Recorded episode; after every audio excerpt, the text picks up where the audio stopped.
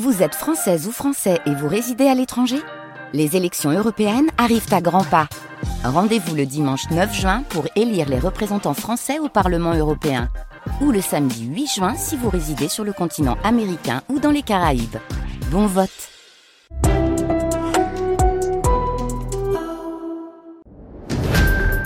France Info.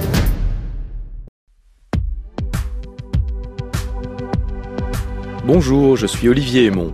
Dans l'épisode précédent, nous nous sommes intéressés au facteur humain, le profil des astronautes qui erront autour et sur la Lune, comment ces nouvelles missions vont modifier les qualités demandées à ces hommes et à ces femmes, et même leurs connaissances.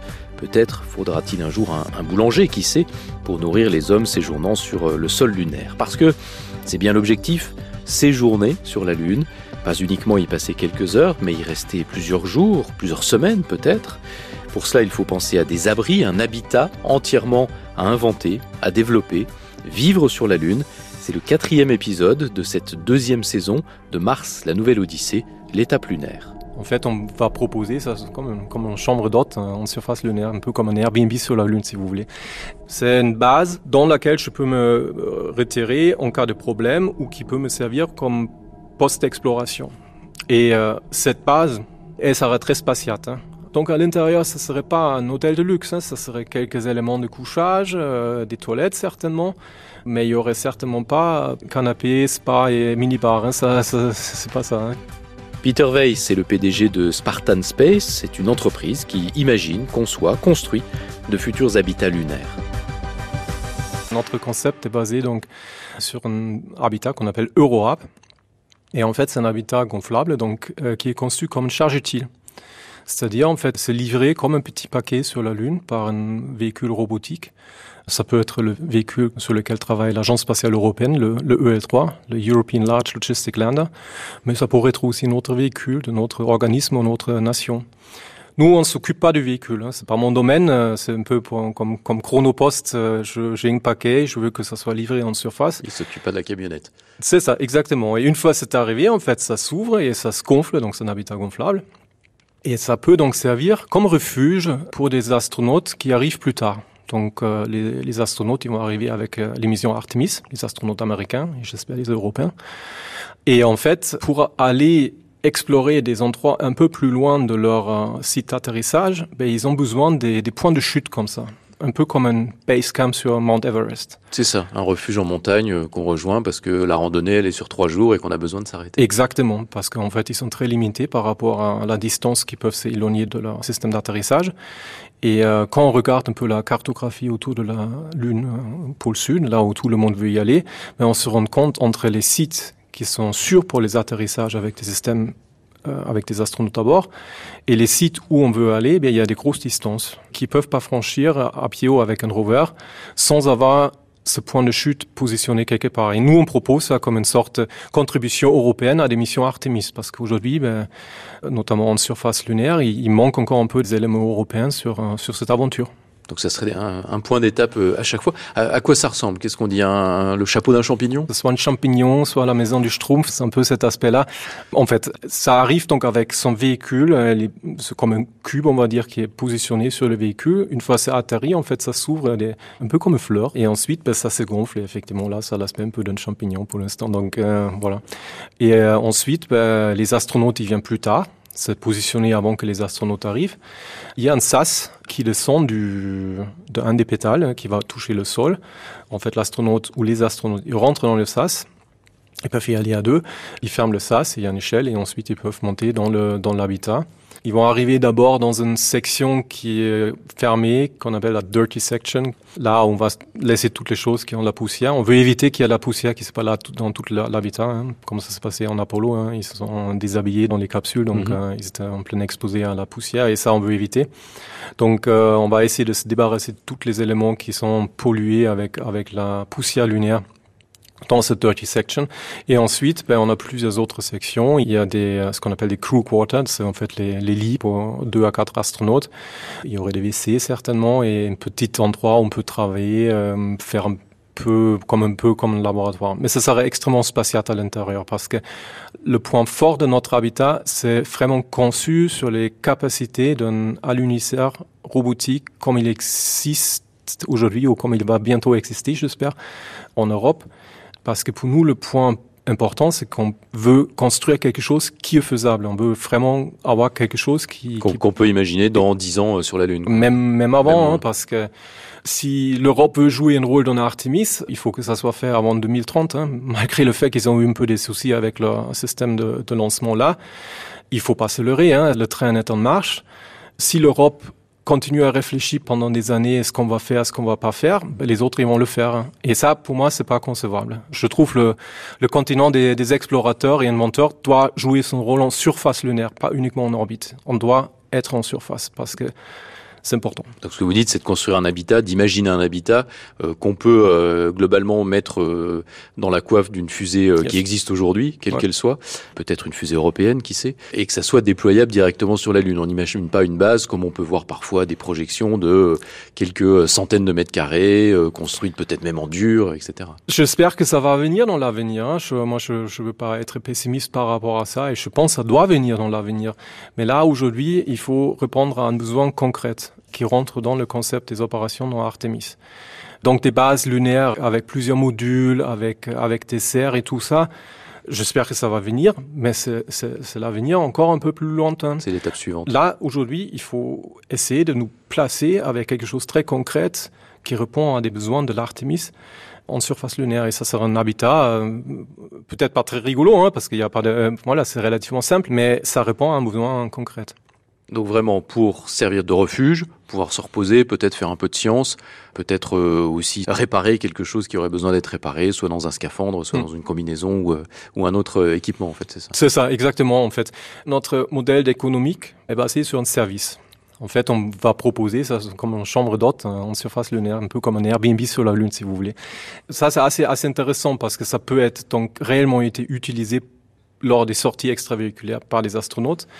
Mais on peut également s'imaginer qu'il n'est même pas utilisé, mais il est là. C'est-à-dire, il est un peu comme un élément de sauvetage, si jamais il y a un problème avec un scaphandre. C'est canot de sauvetage canot sur de sauvetage. Voilà, exactement. En fait, ils, peuvent retourner, si jamais il y a un problème avec un scaphandre, ils peuvent se réfugier là-dedans pour survivre quelques jours ou réparer un scaphandre. Effectivement, on, travaille avec le CEA, notamment sur des technologies qui peuvent euh, permettre de fabriquer quelque chose sur place qui peut peut-être servir à réparer un petit élément d'un scaphandre, par exemple. D'accord. Parce que évidemment, euh, vivre, même si c'est quelques jours sur la Lune, c'est pas tout à fait la même chose que de vivre sur Terre. On est dans un environnement quand même très très hostile. Il n'y a pas de champ magnétique, donc on peut être euh, subir euh, des, des, tempêtes solaires. On est soumis aux radiations. Il y a cette poussière euh, lunaire qui est peut-être très dangereuse aussi. Tout ça, il faut le réfléchir sur la structure. Il faut le réfléchir aussi sur comment on alimente en oxygène, par exemple, parce qu'il va bien falloir respirer. À l'intérieur, on n'aura pas de scaphandre. Non, bien sûr.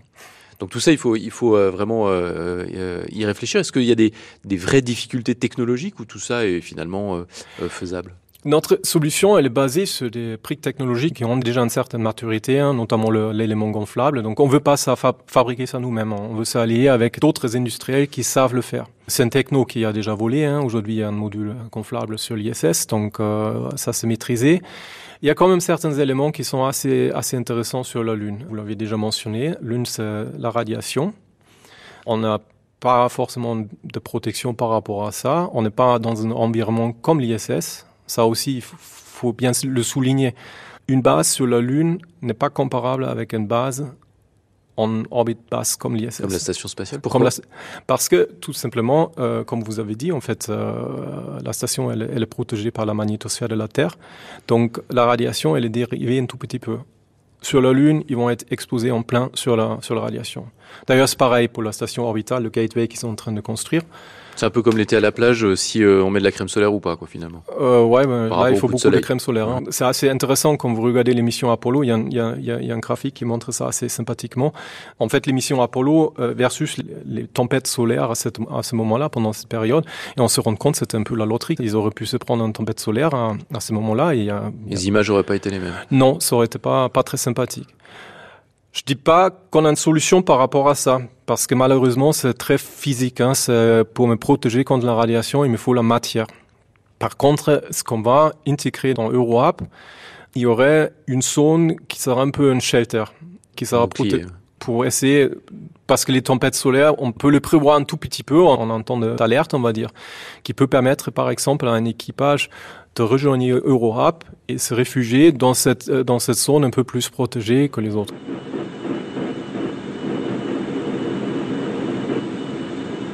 Altitude, velocity light, and half down, 220 feet. 13 forward. 11 forward, coming down nicely, 200 feet. Four and a half down, five and a half down. Donc on, peut imaginer les astronautes en train de travailler quelque part et Ouais. puis de se dire, euh, ils obtiennent par communication le fait qu'il y a une tempête solaire qui est ça. d'arriver, hop, on range tout et on va vite se mettre à l'abri dans votre dans votre Exactement, exactement. On a à l'intérieur d'une sorte de cœur, comme mes collègues l'appellent la, la cabine téléphonique, qui est plus protégée que les autres. En fait, c'est la, c'est la structure euh, intérieure.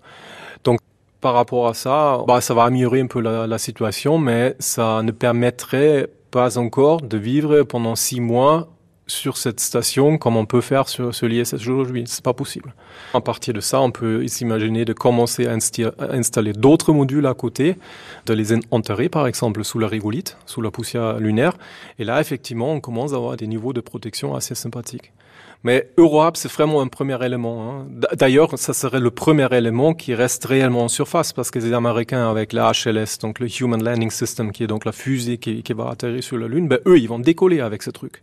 Pendant que notre habitat, il va rester. Donc, quelque part, on serait le premier habitat euh, sur un autre corps céleste, ce qui est quand même assez sympathique comme position. Quoi. Alors habitat qui sera euh, donc d'une certaine manière permanent, mais pas en permanence habité. Donc c'est-à-dire que vous le laissez le champignon, la maison de Schtroumpf, elle reste là en permanence. Vous la vous la dégonflez, vous Oui. la C'est ça. On va la dégonfler, mais elle reste sur place. Elle va pas bouger.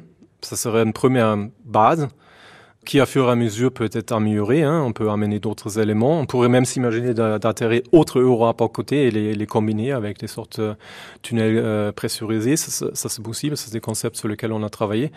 Mais c'est vraiment un premier élément qu'on peut positionner en surface lunaire. Donc tout ça est déjà cartographié. On sait, la NASA a dit à peu près où est-ce qu'ils allaient atterrir. Ils ont choisi une, une quinzaine de sites, 13. Euh, donc Ouais. vous, par rapport à ça, vous dites bon, faut qu'on se positionne ici ou ici ou ici. Donc c'est déjà le, On le bon- terrain est déjà euh, On est a un- déjà réservé. Ouais, on a une bonne idée par rapport à ça. Et ça, ça, aussi, c'est assez intéressant parce que, bon, ça touche plutôt à la géopolitique, si je peux dire, mais en fait, aujourd'hui, on parle du pôle sud. Il faut se rendre compte, ce pôle sud, il est, il est très petit. Cette sonde dont on parle est très petite. C'est la taille de l'île de France, si vous voulez. Et cette sonde-là, elle va être disputée par plusieurs nations. Quelque part, ça va être comme, par exemple, sur l'Antarctique, où il y a plusieurs nations qui Mhm. sont, entre guillemets, partagées l'Antarctique, sauf que c'est vraiment beaucoup plus petit que l'Antarctique, hein. c'est pas du tout comparable. Et euh, moi, ce qui m'est important là-dedans, c'est que souvent on dit, oui, euh, la Lune, c'est une étape vers Mars. C'est pas vrai. La Lune, c'est l'étape vers Mars. Si on va pas sur la Lune, on va pas sur Mars. Moi, ça me, ça me rend en colère quand j'entends dire oui, mais nous, on va pas sur la Lune, on va directement cibler Mars. Ça, oubliez ça tout de suite. Les nations qui vont être positionnées en surface lunaire vont être des nations qui Ce vont sont aller celles sur qui seront sur Ouais. Mars. Il n'y a pas de raccourci. Non, il n'y a pas de raccourci, voilà, comme vous dites. Et, euh, et c'est pour ça, c'est primordial que l'Europe a sa place là-dedans, sa place en surface. Il faut impérativement qu'on se positionne par rapport à ça. Si c'est réutilisable, ça veut dire qu'il faut qu'il y ait des sources d'énergie disponibles, ou d'oxygène, ou euh, différents autres fluides euh, disponibles sur place. Comment, comment est-ce qu'on fait ça? On réalimente? En fait, on travaille avec, avec Air Liquide et avec le CEA sur, euh, sur ces questions-là, notamment sur la gestion d'énergie. Ça, c'est assez rigolo parce qu'en fait, chez Navitat, qui, qui va être utilisé pendant quelques jours, pendant l'année, et tout le reste de l'année, il va pas être utilisé. Donc, j'aurai un pic de consommation d'énergie où je dois avoir une grosse quantité d'énergie. Une fois cette pique elle est partie, ben, les astronautes ils vont partir et en fait j'ai beaucoup de temps à recharger Les mes, batteries, mes batteries. Sauf que c'est pas des batteries justement, euh, ou pas que les batteries. En fait, euh, l'idée c'est de, de travailler avec des piles à combustible. Donc on travaille avec avec le CEO avec Liquide là-dessus, d'avoir un système qui se charge très lentement. Pas besoin de gros panneaux solaires. hein. Et une fois les astronautes ils arrivent, ben, ils vont ils vont brûler toute l'énergie pendant quelques jours, mais c'est pas grave parce qu'après ils partent et ça, ça se recharge très lentement. Et ça, ça aussi, c'est assez important parce que, donc, c'est une techno qu'on développe pour le spatial. Mais nous, euh, chez Spartan Space, notre, notre modèle économique est basé aussi de faire revenir ces technos. Et notamment là, c'est assez intéressant parce que donc ça peut être un système basé sur un pile à combustible qui peut être peut-être intégré dans dans d'autres domaines. C'est un peu comme une maison secondaire hein, où une famille vient uniquement pendant les vacances. Là, ils vont utiliser beaucoup d'énergie et pendant le reste du temps, ben, cette euh, cette maison entre guillemets peut peut se recharger euh, pendant plusieurs semaines ou plusieurs voilà, mois parce qu'on exactement. C'est ça l'idée. Très souvent, j'entends oui, mais on va faire l'exploration spatiale parce qu'on va fuir la Terre, parce qu'on est en train de la détruire, donc il faut qu'on trouve d'autres planètes à détruire. C'est pas ça. Le fameux plan B. Voilà. Non, mais pour moi, c'est pas ça. En fait, pour moi, au contraire, c'est que des technos sur lesquels on est en train de travailler permettent vivre et survivre dans les milieux extrêmes.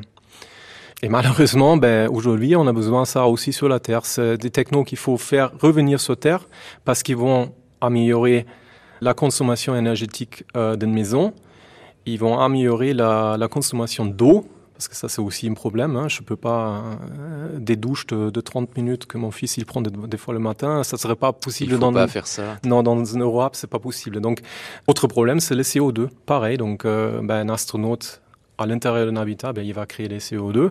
Et là, on travaille donc également sur des systèmes pour transformer le CO2 en, en, en oxygène, sachant que ça va très probablement pas suffire tout seul on est en train de travailler également avec euh, Air Liquide, iSpace en Luxembourg et Airbus en, Allemagne sur une, sur une um, sorte de chaîne d'alimentation entre une installation surface qui produit de l'oxygène et, euh, qui, donc cet oxygène sera ensuite transporté avec un rover sur l'habitat Europe. Euh, Aujourd'hui, on peut, avec la poussière lunaire, avec la rigolite, produire l'oxygène. Il y a de l'oxygène là-dedans, c'est une, une, machine qui est développée chez, chez Airbus, qui s'appelle Roxy, qui peut être positionnée dans l'avenir sur certaines zones particulières en, en, surface lunaire et qui va produire l'oxygène.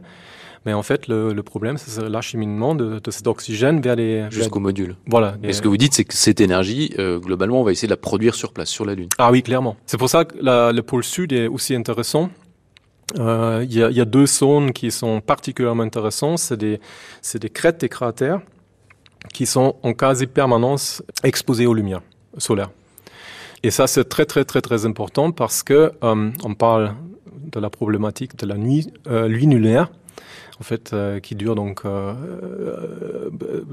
14 jours. Donc en fait, c'est une longue période où il n'y a pas de lumière et ça, ça, pose un gros problème aux instruments, aux, aux véhicules et tout ça. Parce que c'est des, des, températures extrêmes, des, des conditions extrêmes. aussi, il fait nuit, mais il fait très froid. Et il fait très froid et en plus, on n'a pas de solaire, donc on ne peut pas produire d'énergie. Mmh. Et en fait, donc, l'Agence spatiale européenne travaille sur des, ce qui s'appelle les charging stations. En fait, c'est des, des, modules qui sont donc atterris sur ces zones-là, sur les crêtes où euh, on va donc produire de l'énergie en quasi-permanence. Et on peut s'imaginer, par exemple, que certains éléments, ben, comme un rover, il vient, il, il se docke dessus, il, il, il va il se, se recharger. Il va se recharger. Pour la prise électrique. Exactement. pendant la nuit, euh, lui, pendant la nuit euh, lunaire, il va se, il va se recharger, il va s'alimenter là. Tout est en permanence en fait euh, en fonction, mais on s'en sert que de temps en temps. On se sert de ses batteries, on va se servir de l'oxygène et on ouais. servira aussi du module, de ouais. votre module. Ouais.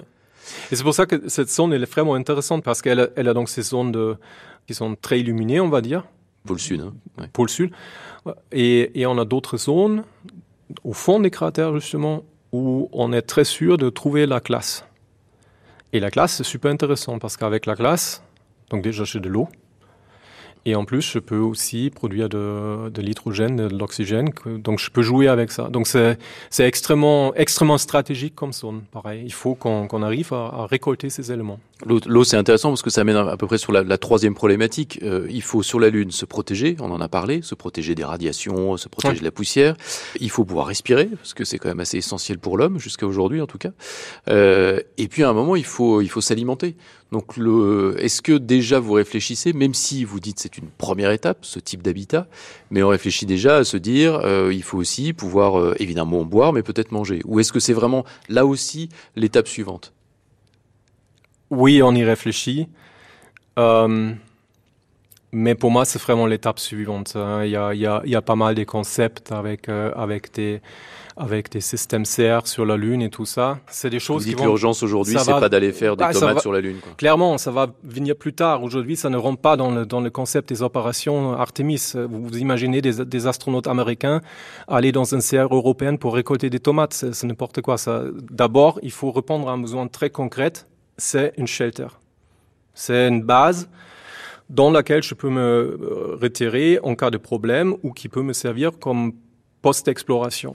Donc, pour revenir sur la nourriture, il y a pas mal d'expériences en, en, Antarctique, il y a aussi des trucs sur l'ISS, mais clairement, aujourd'hui, une grosse partie de l'alimentation, elle est amenée. Donc pour ceux qui l'ont vu, Matt Damon qui fait pousser des pommes de terre sur Mars, c'est pas encore demain, même sur la Lune. Non, je suis pas convaincu que Matt Damon il va arriver à pousser des, des, des pommes de terre dans l'Europe. Hein. Eh ben écoutez, merci beaucoup pour euh, tous ces détails et cette euh, première vision de ce que peut être une installation euh, sur la Lune. Merci à vous, Peter Weiss. Merci à vous. C'était Mars, la nouvelle Odyssée, l'étape lunaire. Un podcast original France Info en partenariat avec la Cité de l'Espace à Toulouse.